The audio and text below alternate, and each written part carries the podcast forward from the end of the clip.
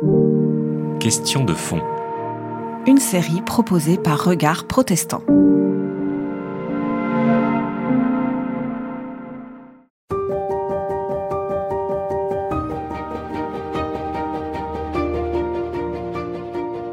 Donc, euh, Michael, euh, pour des raisons euh, logiques, euh, la Bible commence par euh, la création et puis les récits qu'on connaît, Adam et Ève, Cain et Abel, euh, Noé.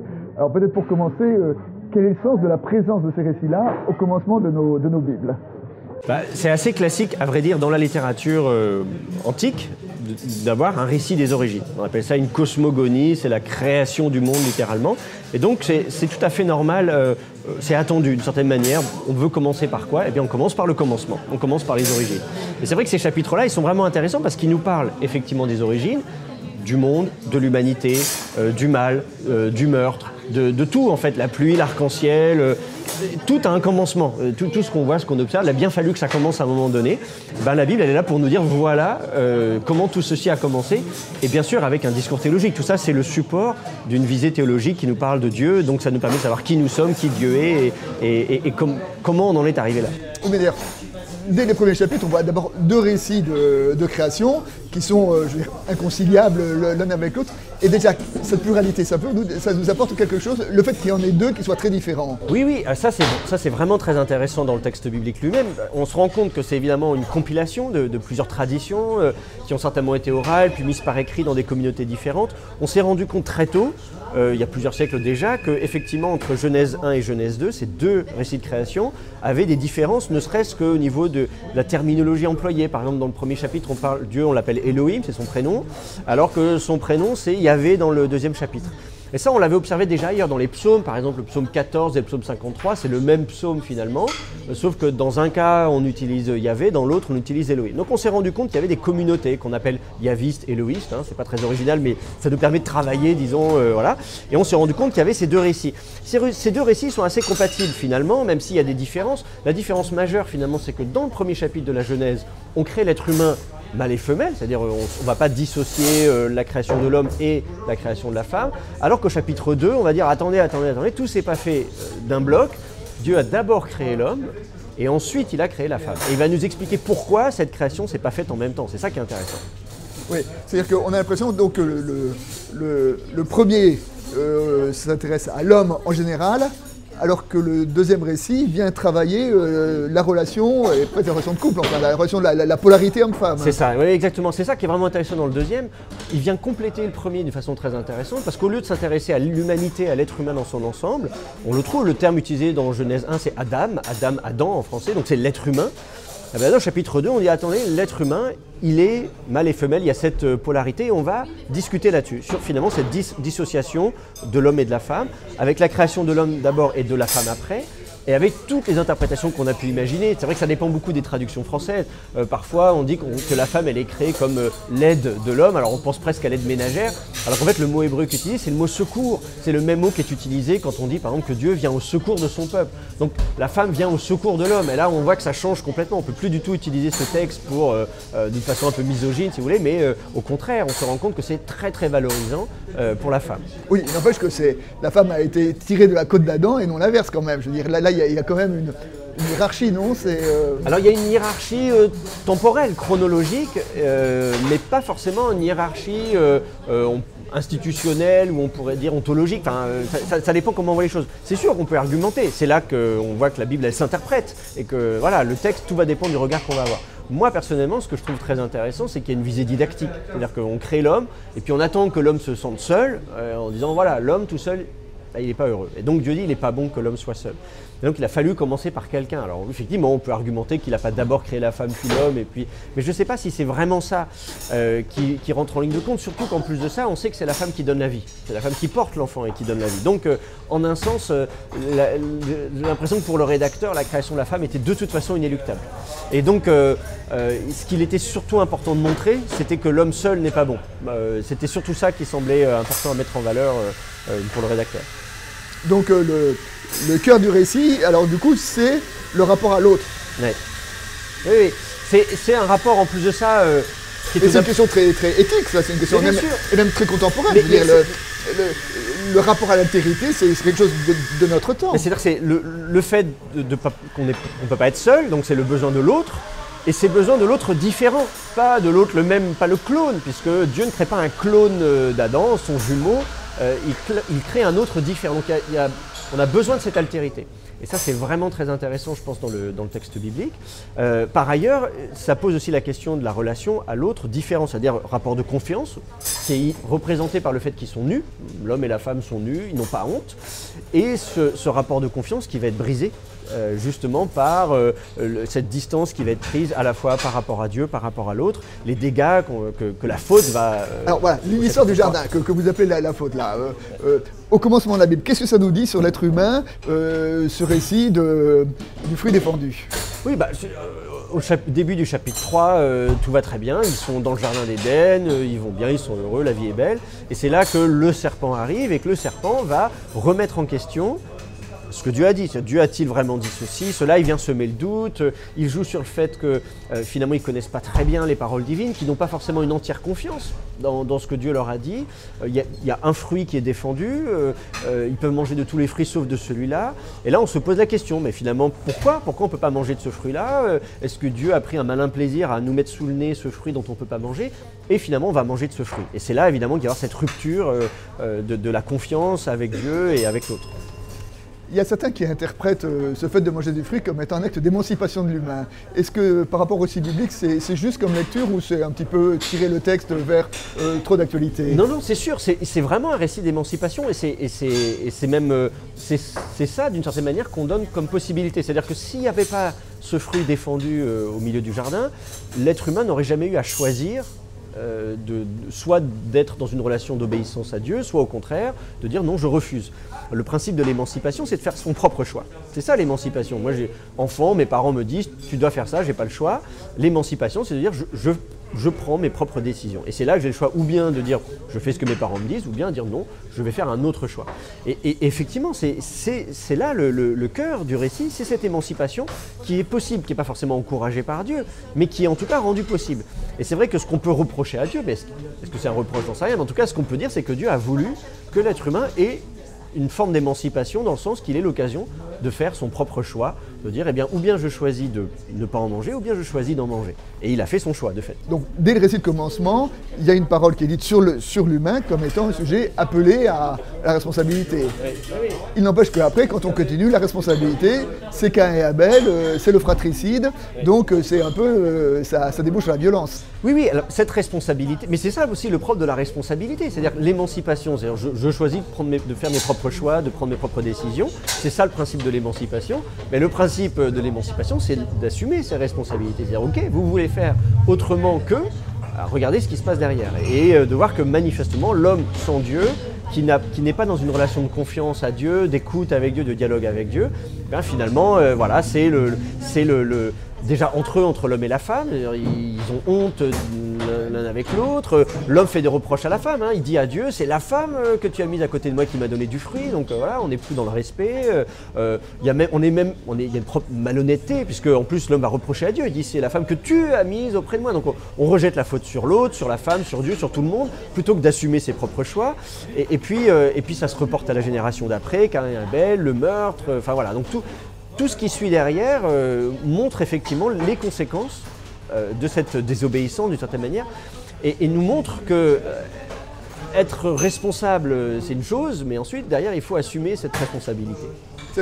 Dans le récit de, Adam et Ève, vous avez évoqué ça comme étant le, commencement de poser la question de l'altérité, le rapport à l'autre dans sa différence. Et puis, avec Cain et Abel, c'est le rapport à la violence. Et, et le rapport à la violence, c'est aussi constitutif d'une société. Enfin, que fait-on de cette violence potentielle qui est euh, à l'intérieur du groupe? C'est le, c'est sûr que la société, elle, est caractérisée, et le monde de l'époque hein, est caractérisé par la violence. Et donc ce que l'auteur biblique cherche à, dire, il cherche à traiter cette question de la violence. Quelle est son origine? Et c'est intéressant de voir que l'origine, elle est entre deux frères, pas entre deux populations ennemies, des gens très très loin. Facile d'une certaine manière de haïr euh, l'autre, et, près d'une certaine manière, il est tellement loin que ça ne va pas forcément susciter beaucoup de violence. Tant qu'il est très loin, ça pose pas de problème. Le problème, c'est celui qui est proche de nous, c'est celui qui est au même niveau que nous, c'est celui euh, dans lequel on se reconnaît et et qui pourtant fait différemment. Et, c'est là que ça va générer de la, violence, des conflits. Et, donc la question c'est comment on gère cette situation-là. Et c'est vrai qu'en nous racontant dès le début, dès les premières pages de la Bible, un récit de violence, de violence fratricide entre deux frères, elle, nous permet de réfléchir sur euh, cette violence qui est en nous. notre frère, c'est un miroir, c'est nous-mêmes. Cette violence, elle est là, elle est en moi. Euh, et, donc, c'est à moi de la gérer euh, dans mon rapport avec mon frère. Soit je décide de l'aimer, de prendre soin de lui, d'être son gardien, hein, puisqu'on pose la question, suis-je le gardien de mon frère? C'est-à-dire d'avoir ce, rapport bienveillant vis-à-vis de celui qui est mon frère et qui pourtant ne fait pas les mêmes choix que moi, ou alors au contraire, d'entrer dans un cycle de, de violence. Et ça, c'est très actuel. On le voit aujourd'hui, malheureusement, dans notre société dans notre, même dans nos églises, on pourrait dire. Euh, c'est aussi un sujet de, douleur, de déchirement. Et le texte est là pour nous inviter à, prendre de la distance, à prendre du recul et à rentrer dans une démarche, au contraire, de bienveillance. Parce que euh, Cain et Abel, c'est deux frères, c'est deux proches, mais c'est aussi euh, le, laboureur et le, berger. ce qui est, je veux dire, les sédentaires et les nomades, c'est une grande structuration de, type de personnes dans, l'Antiquité. Oui, bah, c'est sûr que ces premières pages de la Bible aussi, elles sont là pour euh, rappeler aussi ce qui font la société et répondre à ces questions-là. Et c'est sûr, il y a, des gens qui sont nomades, il y a des gens qui sont plus sédentaires, il y a des gens qui effectivement vont, euh, tout en étant sédentaires, plutôt être des bergers, c'est-à-dire s'occuper. Enfin, c'est les deux grandes activités de, l'époque. Pour se nourrir, il faut manger, donc euh, il y a deux grandes activités, il y a les troupeaux, il y a les champs. Donc là, on représente, et d'ailleurs dans les pages qui suivent, on va nous dire dans le même chapitre, enfin au chapitre 4, on va nous dire, lui c'est le premier qui a le premier forgeron, lui c'est le premier musicien. c'est un chapitre très intéressant parce qu'il nous montre la naissance de toutes ces grandes activités euh, de l'être humain, de tous ces grands pans de, la culture et de la civilisation euh, de l'humanité. Ce récit du déluge, euh, on le trouve avant la Bible, hein, l'épopée de Gilgamesh par exemple, qui est un récit sumérien à la base, donc c'est au sud de l'Irak aujourd'hui. C'est de là. À, quelle époque Gilgamesh ah, on, a ça au troisième millénaire avant notre ère. Le Gilgamesh est censé avoir été roi d'Uruk, donc une ville en, Mésopotamie, euh, euh, au milieu du troisième millénaire avant notre ère. Donc c'est mille ans avant les patriarches, si vous voulez. Euh, il a peut-être vraiment existé d'ailleurs, il a peut-être vraiment été roi, mais comme assez souvent, on, part d'un personnage historique et puis on crée des épopées concernant ce roi. On, ferait pareil avec le roi Arthur, on fait pareil. Et donc, du coup, dans un de ces récits de, l'épopée de Gilgamesh, eh bien, il y a un récit de déluge. Alors évidemment, les noms ne sont pas les mêmes. Euh, il y a un personnage qui s'appelle euh, Enmerudanki dans l'épopée de Gilgamesh, euh, alors qu'effectivement, dans le, dans le livre de la Genèse, il va s'appeler Noé. Mais bon, l'idée, elle est la même. C'est quand même la destruction. À un moment donné, il y a un moment donné, on va détruire la planète par ce grand déluge. Et, dans la tradition juive, on retrouve une partie de cette épopée. Je parlais d'Enoch tout à l'heure. En fait, dans le livre d'Enoch, on nous raconte la chute des anges, euh, qui s'allient avec des femmes, qui ont une, postérité, ça donne des géants énormes, qui détruisent toute la planète. Dieu décide d'envoyer le déluge. Et l'un de ces géants s'appelle Gilgamesh, justement. C'est pour vous dire à quel point, y compris dans la littérature juive, alors ça on ne le trouve pas dans la Bible elle-même, on le trouve dans le livre d'Enoch, qui est un apocryphe, disons, pour nous en Occident, mais en Éthiopie, il fait partie de la Bible. Hein. les Éthiopiens, ils ont le livre d'Enoch. Mais donc, ça fait partie en tout cas du patrimoine littéraire du judaïsme très ancien. Et, donc on voit à quel point ces histoires dans la Bible et en dehors et en Mésopotamie sont liées. Donc ce récit il y a des filiations, mais maintenant, euh, est-ce qu'il y a une singularité biblique? Alors dans la façon de traiter ce thème de la grande destruction Alors, singularité, le, mot est important. Euh, il y a en tout cas une particularité qui est de lier ça précisément avec le, le, choix que Dieu va faire de sauver l'humanité, à la fois en préservant Noé et ses enfants, il aura trois fils, et, qui vont être à l'origine de trois grandes familles de peuples. Et, ça, c'est vraiment important dans le, dans le, texte biblique, et ça, on le retrouve vraiment dans, dans, dans ce texte-là, d'où va être issu Abraham après dix générations. Et justement, il va y avoir une symétrie avant et après le, récit du déluge, dix générations avant le déluge, on a au chapitre 5, et puis dix générations après le déluge, euh, euh, au, chapitre 10, 11, euh, la, la généalogie elle-même est au chapitre 11.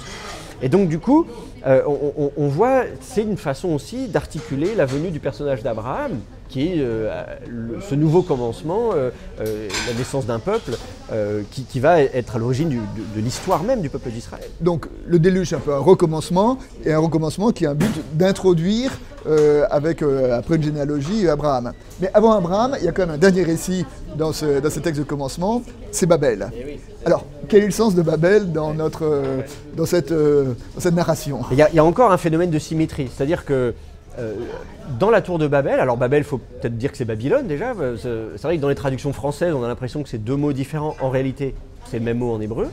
Euh, c'est la ville de Babylone, cette fameuse tour de Babel.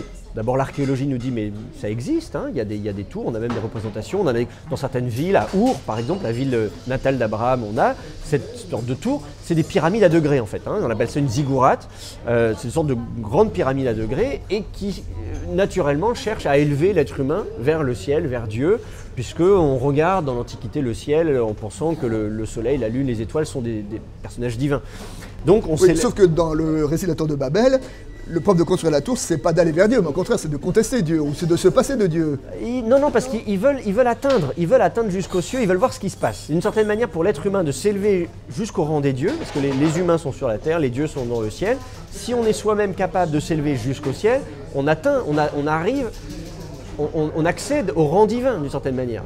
On s'élève soi-même au rang divin. effectivement, ce qui est condamné dans le récit de la tour de Babel, c'est que les êtres humains le font eux-mêmes.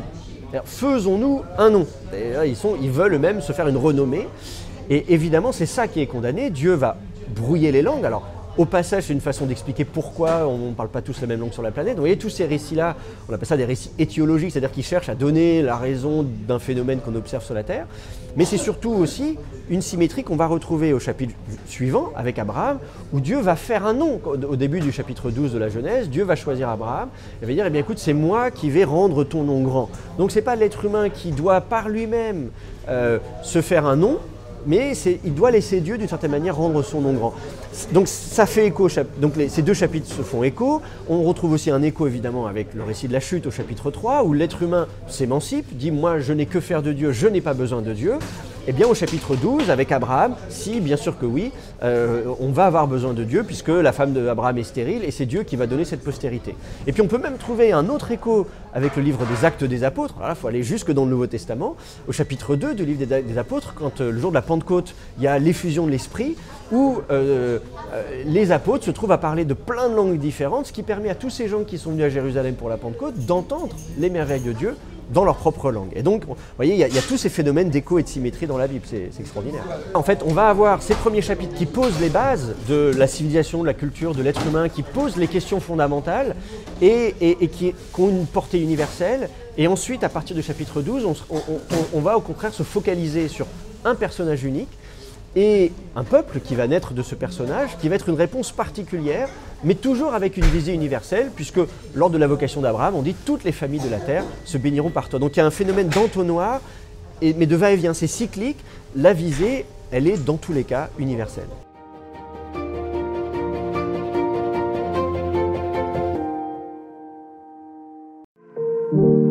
C'était Question de fond, une série de regards protestants.